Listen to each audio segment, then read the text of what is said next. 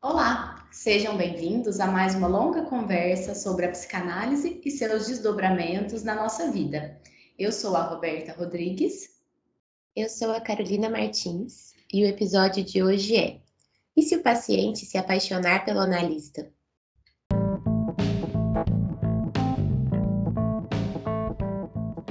Se você gosta do conteúdo do Desculpa o Áudio Longo e deseja receber newsletter e muito mais, seja um dos nossos apoiadores. A partir de R$ reais você já pode nos ajudar. Entre no catarse.me barra Desculpa o Áudio Longo e veja de que forma você pode colaborar com a gente, a fim de continuarmos produzindo conteúdo de qualidade para vocês. Esse episódio é patrocinado por Anglophone English Courses, Francisco, José Roberto, Lúcia, Sônia e Vitor Hugo.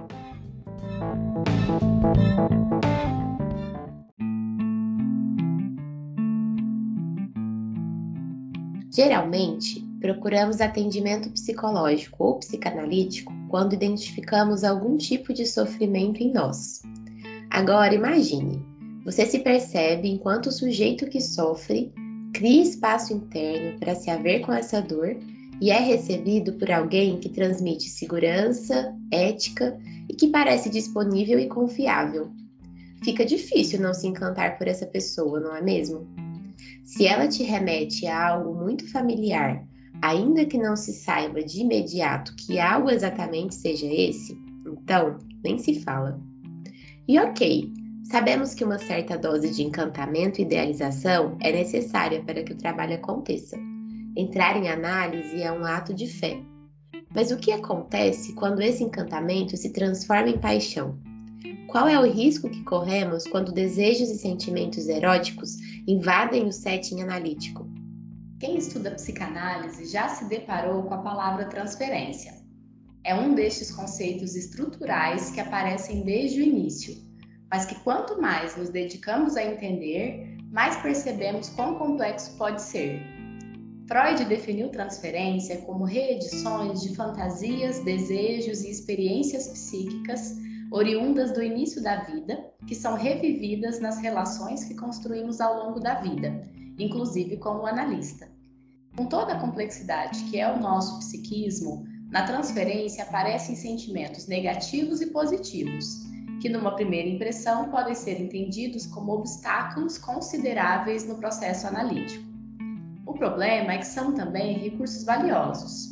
A base do trabalho em psicanálise é o vínculo. São as relações que nos salvam do mundo e de nós mesmos. Alguns autores chamam inclusive a psicanálise de cura pelo amor. Mas que tipo de amor seria esse? Hoje nos arriscamos na questão que costuma assombrar todos os envolvidos no processo. E se o paciente se apaixonar pelo analista?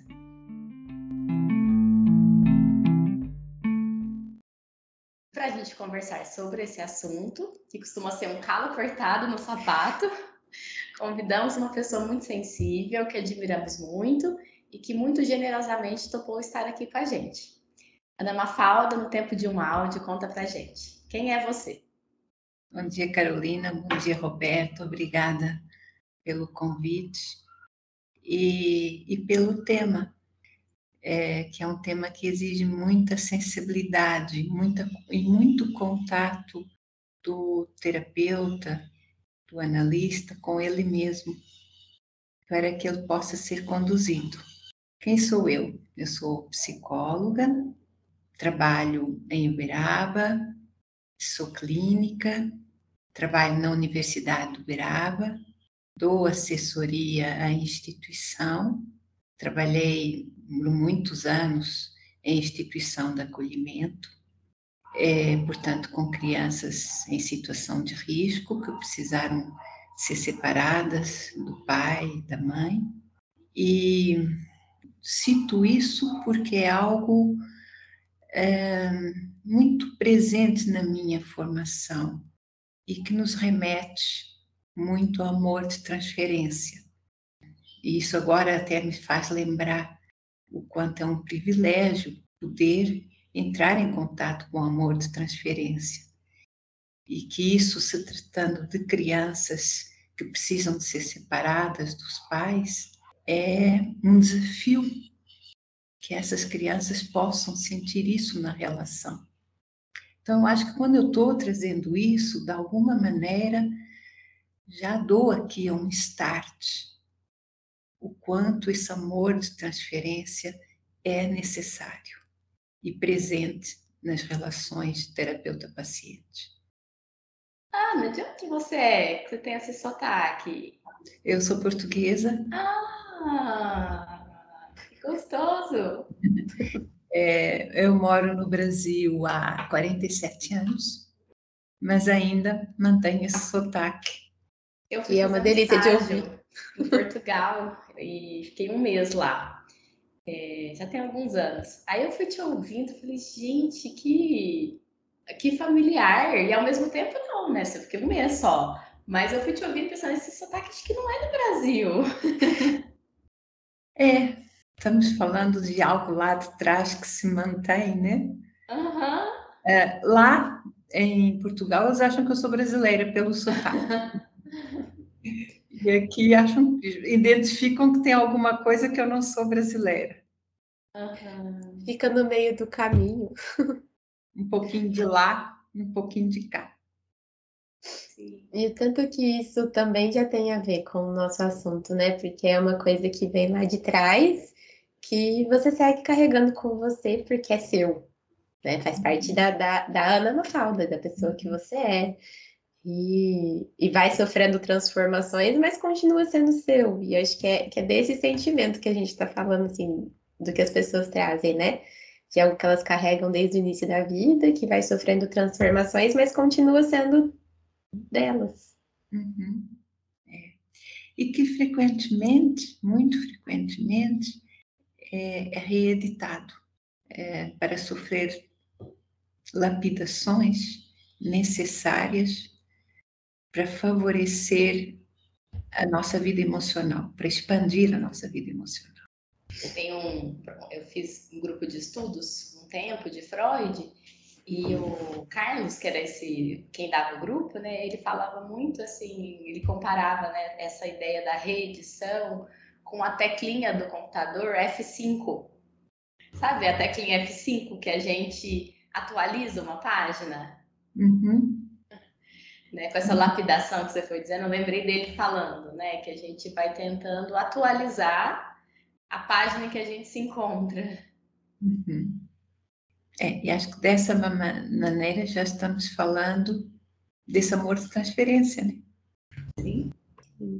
Acho que essa é uma coisa que a gente podia tentar começar é, definindo, assim, que amor é esse? É, até foi a primeira pergunta que a gente colocou no roteiro. O roteiro não tem só perguntas, né? É uma conversa, mas acho que para as pessoas que estão nos ouvindo e pensando junto com a gente, do mesmo ponto de partida, assim, que amor de transferência, que amor é esse? Como assim? O que, que, que, é esse amor, né? Então, é, acho que todos nós temos vivências amorosas desde os primórdios da nossa vida psíquica, né? Algumas, uma parte é vivenciada é, nas nossas relações sociais, né? Uma parte ela fica no inconsciente e numa relação com o terapeuta, inevitavelmente algo que ficou ali no inconsciente tende a comparecer para que os pacientes possam se aproximar das suas verdades emocionais, se expandir psiquicamente. Então, quando falamos de amor, de transferência, é, estamos sempre nos referindo a afetos necessários para a vida. A Roberta, um pouquinho antes, falou de alguns autores comentam, falam de psicanálise, se referindo ao amor, a cura pelo amor. É, necessário entrar em contato com essa capacidade amorosa nossa mas que em parte pode estar reprimida, precisando de uma relação ali que favoreça a eclosão de algumas de afetos, de fantasias, né, que podem se confundir fundir com contato físico, porque existem corpos presentes numa sala de análise. Existem mentes que se manifestam através de corpos e corpos que se manifestam através de mentes. E compreender que existe uma sexualidade presente na sala é algo desafiador, porque podemos pensar que a psicanálise nega um pouco isso. Não estou falando de maneira geral, mas podemos visitar a história e perceber que isso é um pouco negado. Né? Tem um texto do, do André Green, de 95, que ele fala de o que que sexualidade, o que que a psicanálise tem a ver com a sexualidade. Eu acho que é isso, o, o texto, o artigo dele. E, e onde ele aponta que é necessário, inclusive, voltar ao Freud para que possa se trazer a sexualidade para a sala de análise. Eu acho que é tão interessante pensar isso, porque o jeito que você está falando, na verdade, a maior parte das vezes em que eu vi alguém tentando definir amor de transferência, que eu acho que é uma coisa super difícil de definir, na verdade, as pessoas começam pelo paciente, né? E você está fazendo um movimento contrário, que eu acho que é super importante, que é começar pelo analista. Se o analista não tiver uma capacidade amorosa, não vai existir relação terapêutica ali. E é, é interessante pensar esse outro lado também, né? Não é só o paciente que está sentindo, que está tendo que evocar né, tudo isso dentro dele para estar tá ali. São os dois, né? É, você está falando isso, eu estou pensando aqui um pouco no histórico, que pode ser que nos ajude. A primeira vez que apareceu o termo contra-transferência, que eu acho que se refere ao que você está a dizer, foi num artigo de Freud de 1910.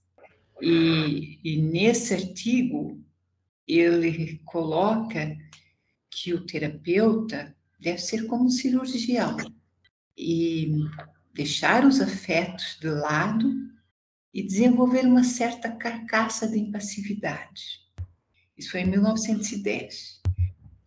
É, em 1912 ou 13, agora não me lembro bem, ele escreve um outro artigo que é recomendações aos, aos médicos.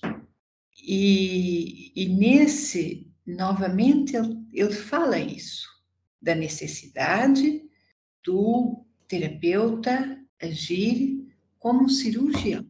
Agora, em 1915, ele escreve um artigo, Observações sobre o Amor de Transferência, que eu acho imprescindível que todos os terapeutas leiam. E a impressão que me dá, e agora é um comentário meu, é que aí é um outro Freud, que nos presenteia com um artigo que nos oferece muita base para estar lidando com o amor de transferência, quando ele vem do paciente. Aí ele não toca mais na questão da conta de transferência. Depois, mais para frente, nós vamos ter é, um artigo da Paula Hyman, onde ela fala muito da contra-transferência e usada de uma outra maneira, que acho que talvez aqui mais para frente é, a gente possa conversar sobre isso assusta demais, né? A gente se dá conta, assim, de algumas coisas. Eu, eu não sei se temporalmente, né, na, em termos de, de, anos, né, em que o Freud escreveu esses trabalhos, eu não sei muito bem, mas é, esse do amor de transferência ele foi escrito depois do caso Dora? Foi em 1915. É, o caso Dora é de que ano? É, então, eu não, não tenho certeza. Olhar. Porque eu fiquei dá pra gente pesquisar isso. É, dá pra gente pesquisar. É. Mas olha, o, os, quando Freud lá atrás, em 1903, já escreve e, e, e fala da necessidade do terapeuta agir como um cirurgião para deixar os afetos de lado, na verdade é um Freud assustado com a postura e os possíveis envolvimentos de terapeutas com os pacientes. O caso Dora é de 1905. É, em 1915, vem um, um, um, aparece um Freud que fala com clareza que o amor do paciente tem a ver com a relação. Então, inevitavelmente, aquilo está na dupla. Né? E quando isso acontece, é, ele aponta três possíveis saídas. Uma, é, a mais rara, uma possível união dos dois. Né? A segunda saída, a relação finaliza, porque existe algo perturbador que a relação não aguenta lidar com aquilo e precisa finalizar. E a terceira seria viver uma relação amorosa e legítima é, e que não se propõe a durar para sempre. As três saídas não favorecem é, a expansão psíquica do paciente. Né? Porque o paciente necessita daquela travessia. Então, o amor de transferência não é um fim em si mesmo, faz parte de uma travessia para poder se aproximar de primórdios psíquicos. É, se o terapeuta pode entrar em contato com aquilo, sentir aquele amor, receber, ele tem mais chances de poder conduzir de uma maneira firme e segura de que isso existe. É, Freud coloca que tem veracidade, mas é irreal, porque não diz respeito aos encantos do terapeuta, diz respeito a um mundo psíquico que é eclodido pela relação paciente-terapeuta. É, se puder ser conduzido de forma firme e segura, o paciente se beneficia. É, se não puder ser conduzido, e se, por exemplo, finaliza a relação ali, porque aquele algo perturbador, a relação não conseguiu lidar, a tendência é esse paciente, em algum momento, ele vai procurar outro terapeuta e, novamente, isso vai comparecer. Se for uma relação que vai construindo uma intimidade psíquica então, inevitavelmente, esse amor comparece e é um amor que pode se confundir com um contato físico. Fico pensando quanto que a, a nossa análise nos ajuda nesses momentos. Eu tive, assim, fiquei lembrando de várias situações em que, é, depois de um tempo, eu me dei conta, né, do que estava acontecendo, assim, com alguns pacientes, é, eu lembro de, de demorar muito tempo, inclusive, para falar na análise, como se tivesse algo de errado, como se não pudesse compartilhar isso que eu estava fazendo de errado, porque estava entre nós, estava tava tenso. e aí eu lembro do alívio quando eu falei na análise, tanto que aquilo abriu tantas possibilidades de pensamento, nossa, de trabalho, Roberto, eu acho que está tocando num ponto muito importante. Né? É, o terapeuta lida com várias dificuldades nessa hora, com vários desafios. Né? Um, o desafio de lidar com ele mesmo, com o seu mundo psíquico, e realmente isso depende muito do quão ele entrou em contato é, com as suas angústias e com as suas fantasias inconscientes na própria análise. É, o outro desafio se refere ao que eu vou chamar de um superego institucional. Se refere à psicanálise. Então, o terapeuta lida com o receio das críticas dos colegas, de uma psicanálise que talvez tenha, aliás, deixou um pouco a sexualidade de lado, como se não existissem corpos na sala de análise. Né? E o outro desafio se refere ao paciente, que de certa maneira, e sem ele compreender muito como, é, eu tento tirar o terapeuta do lugar dele. Tenta conduzir o, o terapeuta para um outro lugar. É, ao mesmo tempo que eu também tenho muito tempo, muito medo de que aquilo possa se realizar. Né? Então, são três grandes desafios que o terapeuta precisa lidar e reforço, é realmente esse terapeuta só pode lidar com isso é, na medida que ele conta com a análise dele, que já lhe favoreceu um contato com aspectos profundos do funcionamento psíquico dele.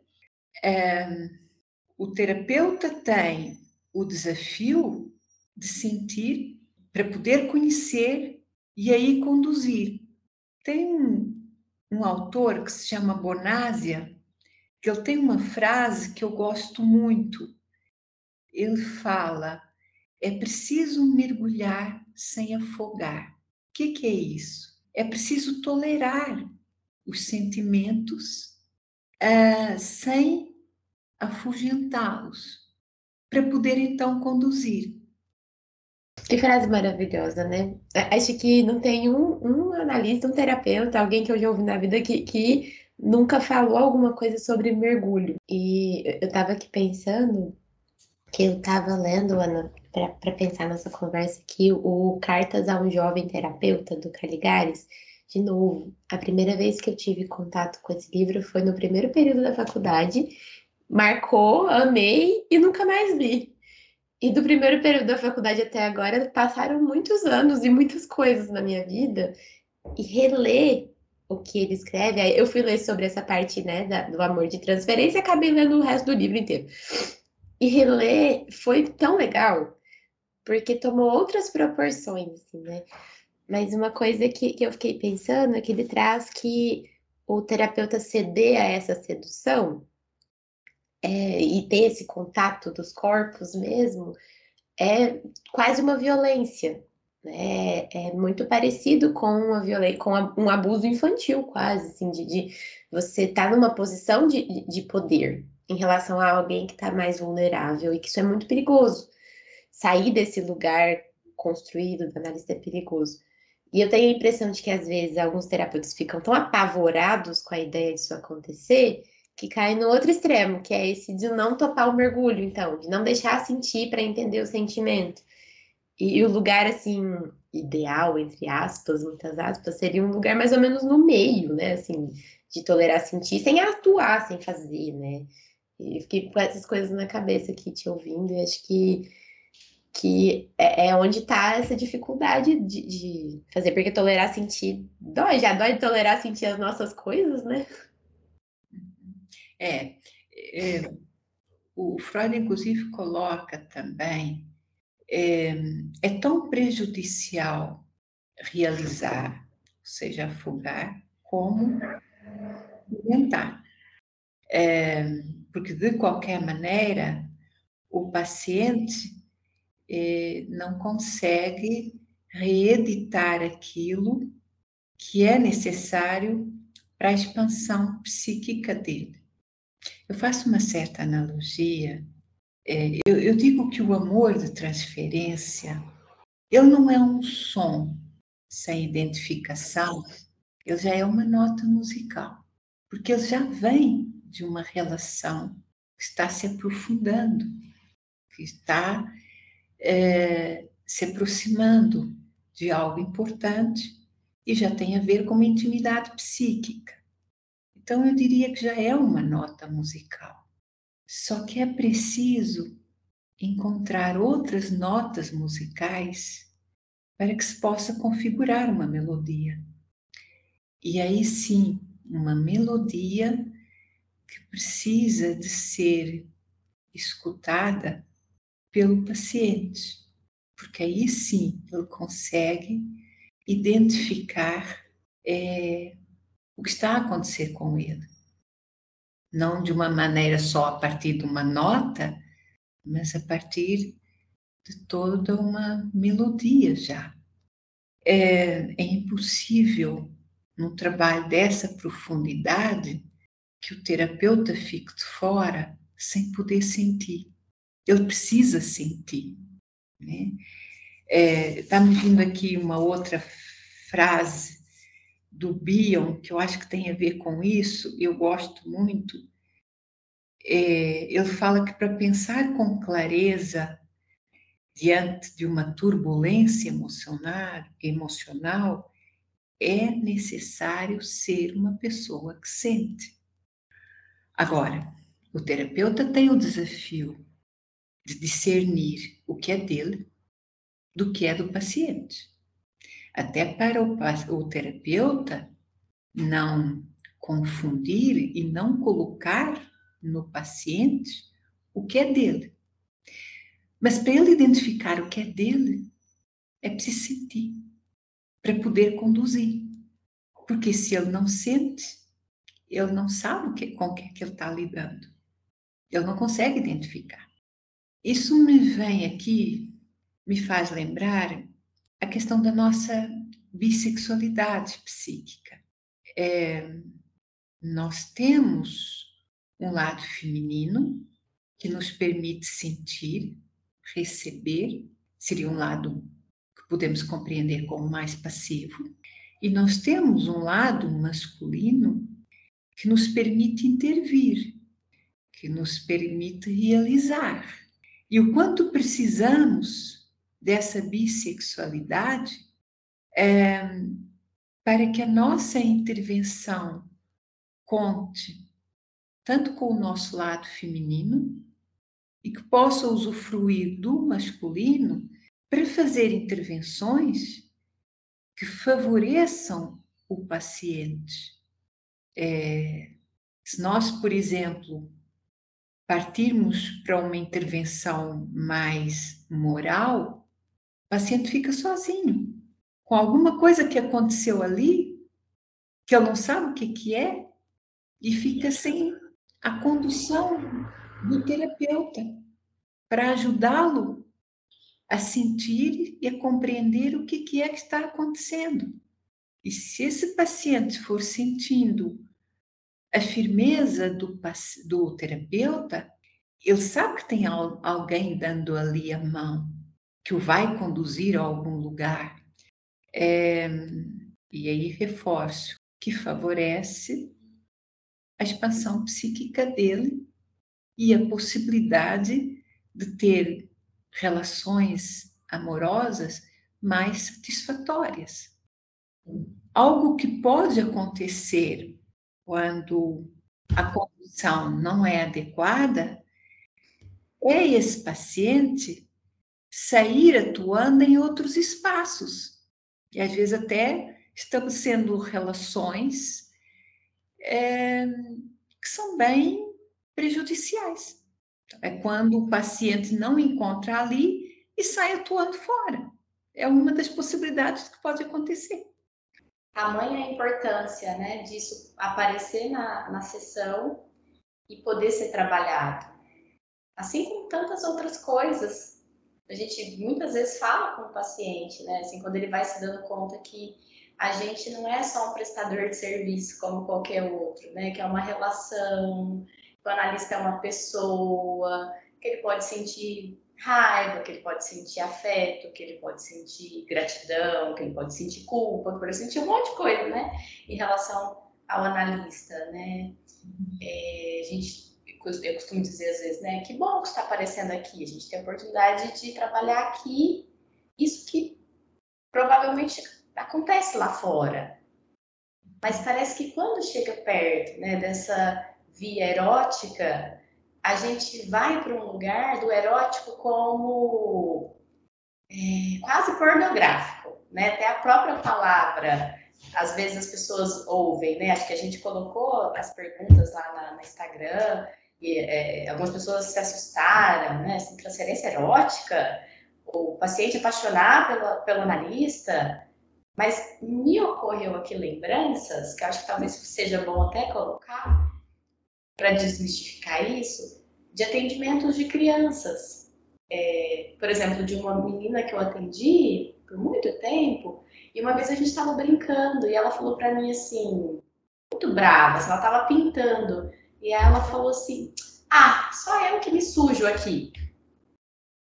Né, porque, né, e aí, brincando, eu disse: Você não tá vendo que minha, mãe, minha mão também tá suja? É, e de uma outra, lembrei de uma outra também, que é, levava esmalte, passava esmalte na minha unha, e aí depois de muito tempo, quando ela parou, fui saber que ela levava um monte de presentinhos, mimos, para dar para a secretária da clínica. Então, assim, é, o quanto que quando a gente fala de erótico, a gente não está falando de uma coisa erotizada, né? A gente está falando de eros, de amor, de afeição, de afeto. Acho que isso também é importante a gente colocar. Sim. E, e aí, talvez, Roberta, é, distinguir, embora tenha terapeutas que até não façam essa distinção, o que, é uma transferência erótica e o que é uma transferência erotizada. É, a transferência erótica ela se refere a afeto, amor, que reflete relações profundas, primárias, e então pode se fundir, confundir com contato físico. A, a transferência erotizada é, está associada a pulsões de ódio, que buscam uma posse do outro. Apesar da erotização ser presente na perversão, alguns autores não fazem essa distinção porque pode acontecer uma erotização e isso não ter a ver com perversão. Né? Então, por exemplo, um paciente precisando dessa erotização, desse contato físico, para se proteger de uma perda, de uma separação, às vezes de uma morte. Então, pode acontecer dos pacientes é, chegarem com alguma aparência que parece que é uma erotização, mas na verdade é uma defesa contra, por exemplo, um, uma situação de perda, uma grande dor. Pode acontecer, por exemplo, e acho que isso acontece muito, quando pacientes precisam muito de sexo e que isso é uma defesa de angústias primárias. Então, é, se comparece, começa a comparecer ali é, essa erotização, o quanto é necessário para que esse paciente possa se apropriar de angústias primárias e o quanto às vezes está usando o contato físico, a relação física, para poder se encantar de alguma maneira, né? Que tem a ver com uma proteção para não poder fazer contato com profundo desencantamento, que pode ter a ver com relações primárias. Então, o terapeuta, nesse momento, tem que se sentir, tem que estar ali, como Freud também falou, em contato, uma condição de atenção flutuante, para poder receber e ter o cuidado de não interpretar esse paciente de maneira equivocada. eu acho que talvez isso nos aponta agora a possibilidade de falarmos um pouquinho mais da contratransferência. Um, Paula Hyman escreveu um artigo que se chama Sobre a Contratransferência. E aí ela abre uma porta para os terapeutas quanto a uma outra possibilidade de lidar com a contratransferência, colocando-a como uma possibilidade de comunicação do paciente para o terapeuta. Então, aqueles sentimentos que são vivenciados pelo terapeuta, e aí eu estou falando de uma possibilidade do terapeuta é, sentir algum desejo pelo seu paciente. E que isso pode ser uma comunicação do que está acontecendo com o paciente. E então abrindo um espaço de reflexão para esse terapeuta de que o que ele está sentindo tem a ver com o que o paciente está precisando transmitir. É, Bonásia é, tem um, fala algo que eu acho que nos esclarece bem. Ele diz assim: a contratransferência pode acontecer, pode comparecer antes da transferência. Por quê? A contratransferência já é um pensamento à procura de um pensador. Então, o terapeuta sente como algo que está precisando de um pensador para poder compreender melhor o, o, o paciente dele e assim poder conduzir. É, e aí esses autores colocam algo que eu acho importante, de que a contratransferência não tem a ver com um sentimento isolado. É um surge um sentimento que é a dois. É uma construção de dois. Bonazzi coloca assim, Paula Hyman coloca assim, é, está relacionado com a relação. Mas, nesse momento, o terapeuta tem o desafio de discernir o que é dele, o paciente que captou e fez contato com o inconsciente dele, terapeuta, mas que isso tem a ver com a relação, com a dupla. Eu fiz supervisão uma época em dupla, e aí eu lembrei do caso de uma colega, que ela comentou que tinha um paciente que, desde o início, isso era anterior à pandemia, que quando eles se cumprimentavam, dava choque. E aí, a primeira reação deles foi parar de dar as mãos. E depois, né, aí na análise, isso foi depois aparecendo de outros jeitos, esse choque. Outros choques. É, eu estava lembrando de uma, é, uma colega também que há um tempo atrás foi num grupo de estudo que nem existe mais, mas que ela estava falando que o paciente estava associando ela a uma prostituta, no jeito de falar, na vontade de seduzir, e que aquilo estava deixando ela meio enojada, mas que ele estava falando sobre isso, assim, de que ele é, era como se fosse uma prostituta e que a supervisora dela falou uma coisa que acho que aplacou um pouco do nojo que ela estava sentindo daquilo tudo, que eu achei tão interessante. Ela foi falar assim: ah, você sabia, Fulano, que é, num tempo atrás, assim, há muitos e muitos anos, tinha histórias dos homens irem às casas de prostituição para conversar. E, e aí ela ficou pensando assim sobre que lugar que é esse que o sexo tem, muitas vezes, e o que eu estava aqui pensando é sobre como é, cuidar de tudo isso que você está falando, Ana, tem a ver com, com, a gente dar conta de deixar a sexualidade menos tabu. A, a nossa própria sexualidade, né? os nossos sentimentos que nos assustam, porque é facinho falar que a sexualidade do outro não é um tabu. Falar da nossa é mais difícil. E se a gente consegue dar uma, uma relaxada em relação a isso, dá para fazer isso tudo. Senão a gente vai ficar só ou defendido, ou enojado, ou vai para ação, ou não tem, o pensamento não encontra um pensador. Uhum. Né? Se tudo é proibido. Assim. Até lembrei das enquetes, a Rô citou as enquetes que a gente fez no, no Instagram. A gente fez umas enquetes sobre esse assunto, né? E aí a gente perguntou se os profissionais psis que nos seguem lá já tinham passado por isso. E deu bem empatado, assim, o sim e não. E eu acho que pode ser que alguns realmente não tenham e tal, mas muitas vezes a gente passa por isso e nem percebe. Nem sabe, né? O que tá passando.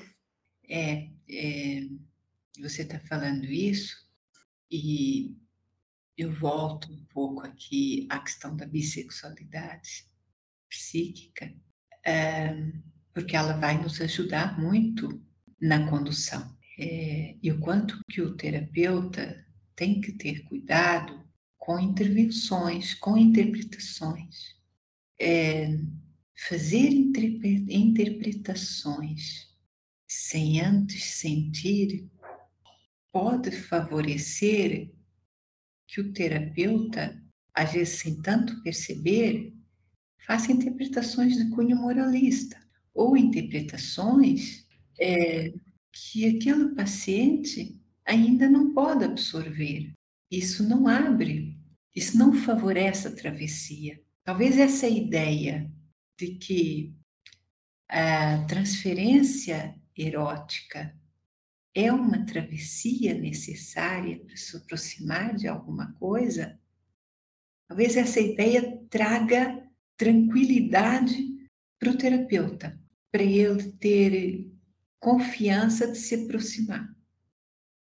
É, quando eu tive uma situação né, com um paciente que foi muito, muito assim, que é essa que eu contei, que eu fiquei muito mexida, assim, muito sem saber o que fazer mesmo e eu levei para análise, a minha analista ela falou algo assim, é, que ali podia ser um bordel, podia rolar putaria de todos os jeitos, mas que eu tinha que ter a, a, a ciência de que a puta velha do bordel era eu. e aquilo, né, assim, me fez tanto sentido na época, porque acho que é essa calma, assim, né? E lógico que eu acho que ela até usou desses termos, porque eu acho que eu tava muito moralista. E depois, né, com o tempo, eu fui entendendo que não, não, nem tinha a ver, né, assim, o que, que é essa putaria, né? O que, que é esse bordel? Se a gente puder ampliar e pensar, né, talvez na, no mundo de fantasia, né, no mundo psíquico, né, mesmo assim, das fantasias que a gente cria, é, e aí eu acho que, aí acho que é difícil mesmo, assim, como que a gente... Uma coisa é a gente fala disso na análise, na supervisão, no grupo de estudos, é, para a gente até se acalmar, para conseguir estar tá junto com o paciente, continuar tentando sentir, pensar, mas como falar disso com o paciente? Acho que essa é uma questão que nem sei se tem como a gente dizer, porque é muito do caso a caso, mas será que a gente consegue pensar essa questão aqui para quem está ouvindo, né? Ficar, não sei, ter, ter algum caminho? Uhum. Isso, como ir tateando para que esse paciente possa contar ali com a nossa segurança e possa se aproximar dele mesmo. A gente sabe que é o que o paciente mais precisa, mas a gente também pode reconhecer que isso é difícil e que nós podemos, às vezes, dar conta, às vezes não dar conta. É por isso que é tão importante nós estarmos nos aproximando, estarmos sempre ali nas nossas análises, nas nossas supervisões. Né? É, quando você está falando de um bordel e, e de você ser a puta velha do bordel, pode estar falando de um espaço de vida. Talvez, estou pensando aqui, é, se você falar para o paciente que você é a puta velha do bordel, talvez eu não tenha condições de escutar isso. de, de entender do que, o que está sendo dito também. Como assim, né, Roberta? Olha você, você tá doida. É, mas se você puder sentir que você, eu, eu vou tentar, ao, ao, meu olhar, compreender o que, que é a puta velha do bordel, né? É, aquela mulher é, que já pôde lidar com a sexualidade dela e, e conta com toda uma maturidade para poder conduzir. Se você pode sentir isso, você pode ser a puta velha do bordel que dá a mão para ele se aproximar de algo que é recente, que é desestruturador, mas que favorece uma aproximação. Assim, o que eu quero dizer é como pode ter sido importante você sentir que você pode ser a puta velha uhum. do bordel. Uhum. Sim. E aí, talvez a gente esteja falando que nesse momento depende muito mais do contato que o terapeuta pode fazer com ele para poder encontrar os caminhos. Porque aí são caminhos que estão implícitos o amor, a segurança, uma sexualidade que não precisa ser negada, pode ser presente, a criatividade. Se nós deixamos de fora algo nosso que tem a ver com vida, dificilmente nós temos criatividade para nos aproximarmos de um caminho que o terapeuta, que o paciente possa ir caminhando. Porque, na verdade, nós temos que mostrar o caminho. Está-me vindo aqui uma vinheta clínica que eu acho que pode trazer um pouco que caminho tomar, porque a gente pode tomar tantos caminhos. E aí? É o que é sentido na hora, né? É, o paciente chega e conta um sonho. É, e o paciente estava se separando de uma relação com uma pessoa que era casada. E ele conta o seguinte sonho: que ele chega na casa dessa pessoa e acha a casa linda, móveis, uma casa arejada, e conta em detalhes o quanto a casa era bonita. E era a casa dessa pessoa que estava se separando. E aí é, ele percebe no sonho que essa pessoa está constrangida e essa pessoa diz que precisa ir almoçar sozinha. E o paciente fica numa casa que lhe parece bonita, sozinho, e vai embora para almoçar também. Quando chega no restaurante, encontra o terapeuta, é, que lhe mostra o lugar dele. E, e era um lugar todo arrumado. E o terapeuta fica ali, não senta na mesa, mas fica ali é, enquanto o paciente almoça. E no sonho, o paciente vê que o terapeuta tem um outro lugar, que é o lugar onde ele vai almoçar, e que tem um prato muito bonito, é, cheio de verde, muito saudável. E o paciente pensa: não vai sentar comigo, porque é meu terapeuta, aquele é o lugar dele. Esse é um sonho que abre possibilidade de vários caminhos para o terapeuta intervir. E o terapeuta coloca o quanto foi importante que o paciente não se sentiu rejeitado porque o terapeuta não sentou. Ele compreendeu que o terapeuta tinha o lugar dele. Já é uma intervenção. Não se sentiu rejeitado, ele entendeu que, que não, não ia sentar. E ele entendeu também que aquele prato bonito, super saudável, tinha a ver com a condição do terapeuta de ajudar o paciente. Um terapeuta que estava ali em pé e que mostrou o lugar. Quer dizer, olha o sonho, quanto que tem um amor de transferência presente nesse sonho, quanto que o paciente, é, quanto foi importante naquele momento no sonho um terapeuta aguardando ele, falando: senta ali, aquele é seu lugar.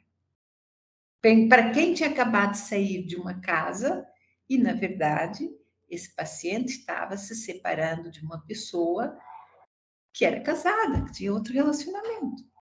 É isso que estamos falando, das intervenções. Porque esse terapeuta poderia pensar que ali foi um deslocamento de mesa para cama? Poderia. Poderia interpretar em cima disso? Poderia. Mas não, a condição foi outra. E aí, como agir? É na hora, né? O terapeuta que pode receber, que pode conduzir, é um terapeuta que pode sentir, que pode absorver, que pode mergulhar sem afogar. Que tem espaço interno, inclusive, para fazer essas conversas dentro, né? Que às vezes a gente faz, assim, dentro, interpretações que podem começar mais selvagens e vão diminuir, vão, né, conforme a gente vai tendo mais tolerância e esperando, vai encontrando o caminho. Mas precisa desse, desse espaço e eu acho que desse tempo, né, também. Uhum. De filtro, né? Porque aí a hora que você tem uma interpretação mais crua, que às vezes até é muito verdadeira, e vai filtrando para entender onde isso chega, como isso. É, espera, igual você, você acabou de dizer. Você consegue falar daquilo de um jeito menos selvagem. Ou às vezes até o paciente fala. A gente tá chegando no fim, eu não queria. é, mas o fim precisa acontecer, né? É, eu vou, vamos para nossa caixa de Pandora, para nossas indicações.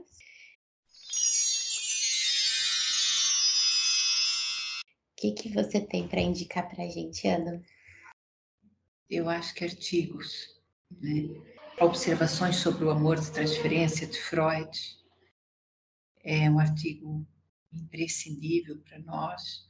É, o texto da Paula Hyman, que eu comentei, também é, é um texto sobre a transferência, é o nome do artigo, e e acho que ela foi a profissional é, que mais se aproximou para estar é, falando dessa contra-transferência utilizada como forma de comunicação.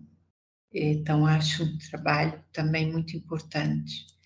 O artigo do, do André Green, que acho que é de 1995, o que a psicanálise tem a ver com sexualidade? Também é, é bastante importante porque o Green é, faz esse convite. Vamos voltar lá a Freud. É, Freud, no primeiro momento, falou sim de lidar com os afetos como se fosse um cirurgião, mas nesse artigo depois, observações sobre o amor contra transferência, é um outro Freud que nos que coloca outra luz no campo analítico. Um, tem um outro artigo de Ana Rita Pontes, quando o analista é do sexo feminino e a contrasferência ou a natureza das diferenças. Acho que é um trabalho que também nos ajuda muito. É, e tem um outro que é da Virgínia Ferreira, é, Amor de Transferência e a Questão da Cura na Clínica Psicanalítica. Também nos favorecem o nosso trabalho. Né? É, e o do, do que eu citei aqui, que é contra transferência erótica, erotizada, perversa. Enfim, eu diria isso. É, a leitura desses textos, nos, a princípio, nos coloca num contato conosco, nos favorece revisitar os nossos atendimentos, os nossos olhares, e é precioso. Claro que nós não trabalhamos só com informação. Então, Eu acho que nós estamos trazendo um tema que ele só é possível se, formos analisados. Porque se nós estamos considerando que diante desse tema eclodem aspectos nossos, é, só nos apropriando de nós mesmos que nós podemos conduzir e deixar comparecer essa vivência na relação paciente-terapeuta. Mas o que eu estou pensando aqui é que esse finalzinho do que você disse é essencial, assim, tem muito material para a gente estudar e eu acho isso, assim, sem isso não existe psicanálise, psicoterapia nenhuma, mas que sem a gente ter contato com a gente mesmo também não existe. O que, que você tem para indicar para a gente, Rô? Nossa, eu fui ouvindo a, a Ana Falda e fiquei pensando, Ana, é, que, que bom, quanta, quanta coisa para ler que eu não sabia que tinha. Assim, né? Eu sei mais dos textos do Freud, da, da Paula Heimann, é, a Ana Rita, que você citou, é a Ana Rita aqui de Ribeirão, da Sociedade. A Ana Rita Nutt Pontes. É. Ela vai estar aqui com a gente daqui umas daqui duas gravações. Sim. que legal. É, eu até troquei assim é, a indicação que eu tinha colocado. Eu tinha pensado em dois livros, mas eu vou manter um livro e vou falar uma outra coisa primeiro. O que eu pensei te ouvindo, e acho que tem muito a ver com o que eu tenho tentado fazer também na minha prática clínica, é fazer transcrição. É algo que assim a gente aprende na faculdade, né? E aí a gente faz aquela coisa, né? Atende, logo faz a transcrição, e depois ao longo da, da prática a gente começa a atender mais, às vezes a gente vai deixando de fazer, ou a gente vai fazendo só algumas anotações rápidas, mas acho que para a gente identificar é, essas delicadezas do que a gente está falando hoje, a transcrição ela é fundamental tenho tentado voltar a ter essa disciplina, né, de não, não consigo fazer, lógico, de todos, mas vou tentando fazer por semana algumas, e incrível, né, quanta coisa que a gente não vê, se a gente não para para pensar mesmo. Então, amplia muito o nosso olhar quando a gente faz a transcrição. Acho que já é um, é um trabalho, é, quando você está fazendo a transcrição para si, e se você leva para supervisão também a sessão transcrita, você tem a oportunidade de olhar mais ainda. Então, acho que fica essa indicação para as pessoas. Eu sei que é difícil, eu sei que é trabalhoso, mas eu acho que ajuda tanto na nossa prática. E a outra indicação é um livro da Ana Sui, que está bem famoso. Né? A gente mira no amor e acerta na solidão. Né? Que ela fala sobre amor, e a Ana Sui é uma autora que se dedica bastante né, ao amor, ela tem aí uma abordagem né, mais lacaniana, mas eu lembrei desse livro por conta dessa questão que a gente vai vivendo da transferência, não só agora pensando no analista, né, na transferência erótica como analista, mas no que o Freud fala, que a gente transfere, a transferência acontece na vida com todas as nossas relações é que na análise que a gente vai ter essa oportunidade de interpretar, de entender, de elaborar, de, né, de compreender.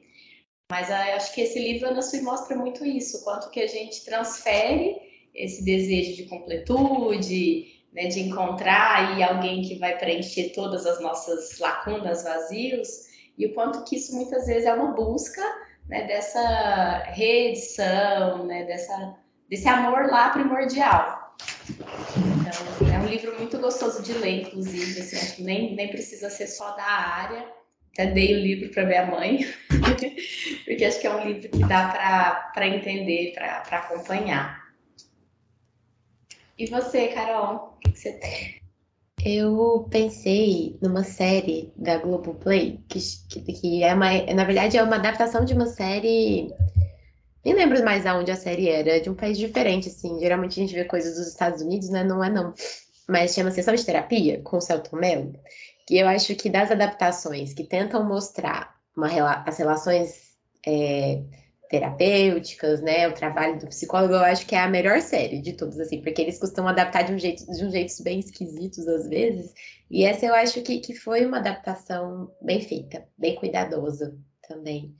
Então, essa, a indicação da série é essa. E a outra coisa que eu tinha pensado é que as pessoas possam participar de grupos de estudo que, que eu acho que o meu contato com essa coisa da transferência erótica, de pensar disso, de desmoralizar um pouco isso também, que foi algo é, que você falou bastante, é, aconteceu em grupo de estudo.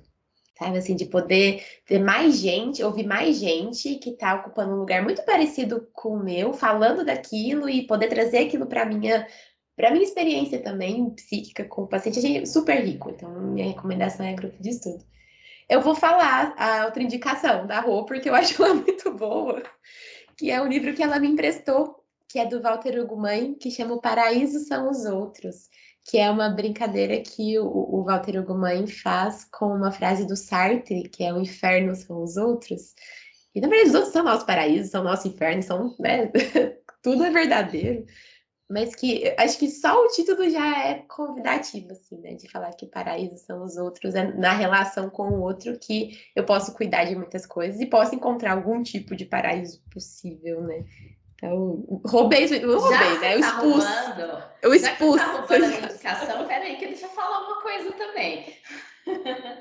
é, acho que já vai vir aqui até um, como se fosse um spoiler, assim, né? Para a gente fazer uma continuidade aí do, do, episódio que vai vir. Eu lembrei, agora você falando do livro do Walter Ugumãe, daquela frase do Freud, né? Que fala que é preciso amar para não adoecer. Uhum. É, porque acho que é isso, né? Que esse livro vai trazendo, assim. Como que as pessoas formam par, como que as pessoas se encontram. E ele fala não só de pessoas, ele fala de espécies, né? Animais e tal. E nosso próximo episódio vai ser sobre narcisismo, então acho que já tem aí uma, uma deixa, inclusive a gente queria convidar as pessoas, né, para conversar com a gente lá pelo arroba Desculpa o Áudio Longo, onde a gente vai colocando, vai fazendo esses aquecimentos antes do episódio, assim como a gente citou nesse episódio, né, que a gente fez as enquetes para esse episódio. E eu tô aqui muito feliz, muito grata, Ana, por você estar com a gente, por ter trazido essa conversa tão difícil e que fez ser, fez parecer simples até. Sabe quando você assiste um show de algum instrumento, alguém vai tocar, sei lá, uma guitarra e faz aquele solo de guitarra, assim, que, que maravilhoso, e a pessoa tocando tal assim, parecendo que tá simples, assim, mas você sabe que é muito difícil. Essa é a minha sensação também, assim, isso que a Rô disse do parecer simples. É super, super, super complexo, mas que você trouxe com uma suavidade, assim, com... com...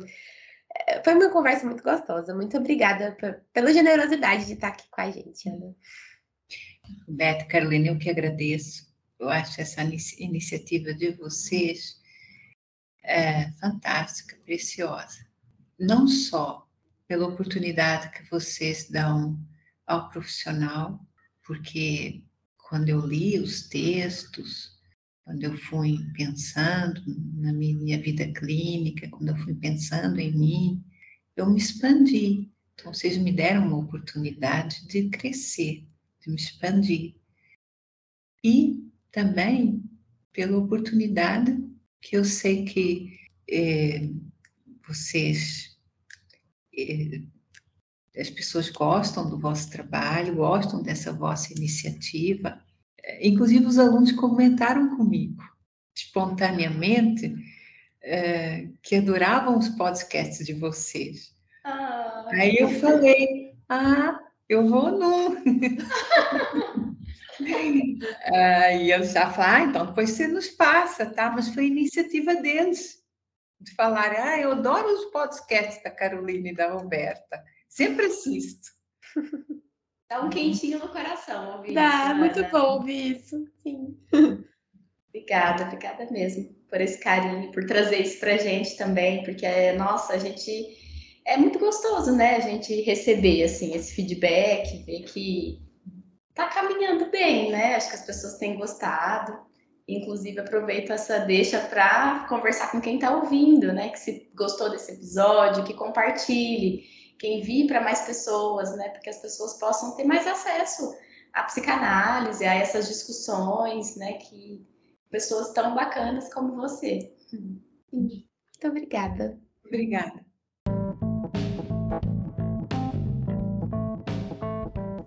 O áudio desse episódio foi editado por Guilherme Martins Pereira Alves. O roteiro é de Carolina Martins Pereira Alves. A revisão de roteiro é de Roberta Rodrigues de Almeida e a apresentação, montagem do episódio e edição final é de Carolina Martins e Roberta Rodrigues.